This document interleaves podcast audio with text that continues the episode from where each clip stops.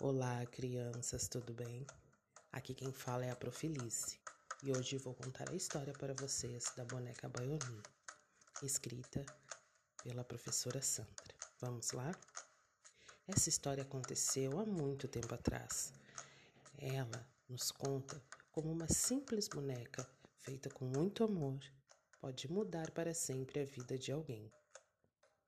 Essa é Zayla, uma linda criança seu nome significa doce, gentil, delicada, menina bela. Ela mora com sua família e amigos lá, sabe onde? Na África, um lugar maravilhoso, onde podemos encontrar árvores magníficas como baobá. Brincar com seus amigos é o que Zayla mais gosta de fazer. Eles brincam de queimado, balanço, pulam corda, enfim. E sempre que podem, aproveitam para admirar a natureza. Ficam quietinhos na savana, observando de longe animais incríveis, como girafas, leões, zebras e elefantes. A vida na tribo é encantadora. Todos são felizes. Zayla é tão feliz que se diverte até nos sonhos. Mesmo dormindo, ela dá cada gargalhada. Mas, infelizmente, naquela tarde, a vida de todos na tribo iria mudar.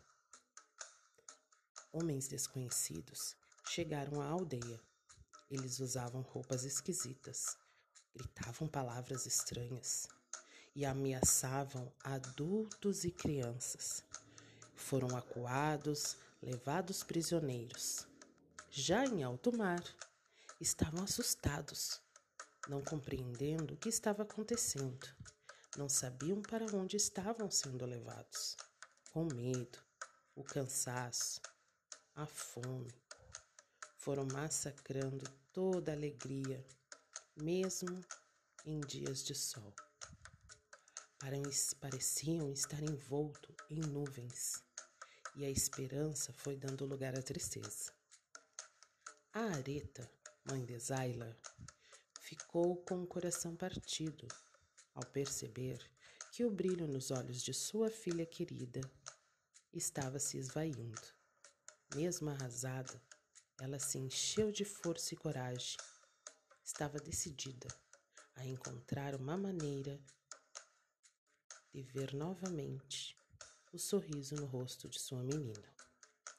Com retalhos de tecidos que rasgou de suas próprias roupas, Areta deu vários nós e fez uma linda boneca. Parecia até magia de tão linda que ficou. A boneca recebeu o nome de Abayomi, que significa aquele que traz felicidade. Confiante que a Abayomi iria trazer felicidade para sua filha, Areta colocou no porão do navio negreiro, onde estavam cativas. Isaila e os demais dormiam. E em seguida, com o coração cheio de esperança, ela suplicou: Abaiomi, Abaiomi, por favor, faz o meu anjo sorrir. E o desejo sincero da mãe amorosa foi atendido. Zaila ao acordar, encontrou a boneca e tudo em volta ficou mais colorido. Não havia no mundo quem não se encantasse com o seu belo sorriso. E foi assim que uma simples boneca, nascida do amor, trouxe coragem, ternura e vigor. Fez ressurgir sonhos, restaurar o brilho e resgatou sorrisos em tempos difíceis.